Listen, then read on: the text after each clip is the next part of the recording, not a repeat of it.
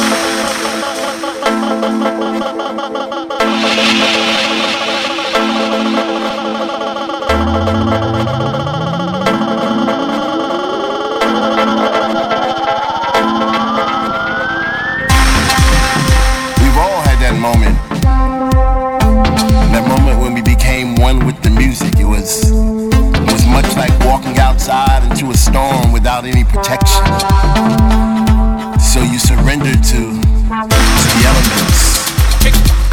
But while you were incarcerated this rhythm, you you seemed to transform. You seemed to change.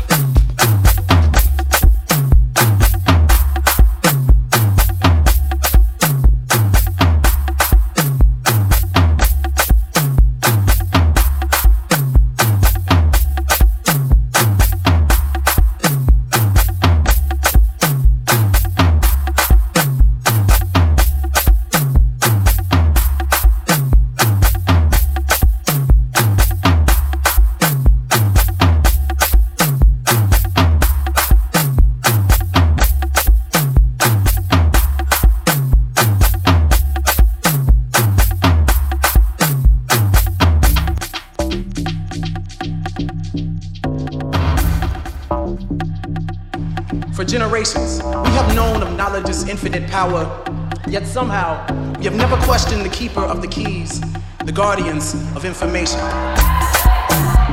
Unfortunately, I've seen more dividing and conquering in this order of operations, a heinous miscalculation of reality. For some, the only difference between a classroom and a plantation is time. How many times must we be made to feel like quotas, like tokens and coin phrases, diversity, inclusion? There are days I feel like one, like only, a lonely blossom in a brighter patch of broken promises, but hey, I've always been a thorn in the side of injustice. Disruptive, talkative, a distraction with a passion that transcends the confines of my own consciousness, beyond your curriculum, beyond your standards. standards, standards,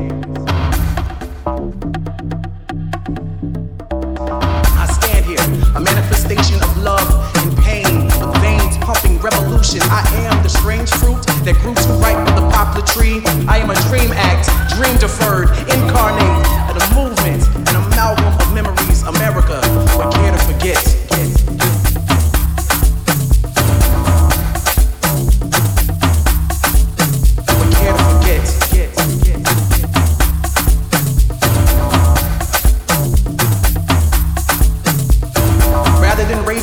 Voices over the rustling of our chains, take them off, uncuff us, unencumbered by the lumbering weight of poverty and privilege, policy and ignorance.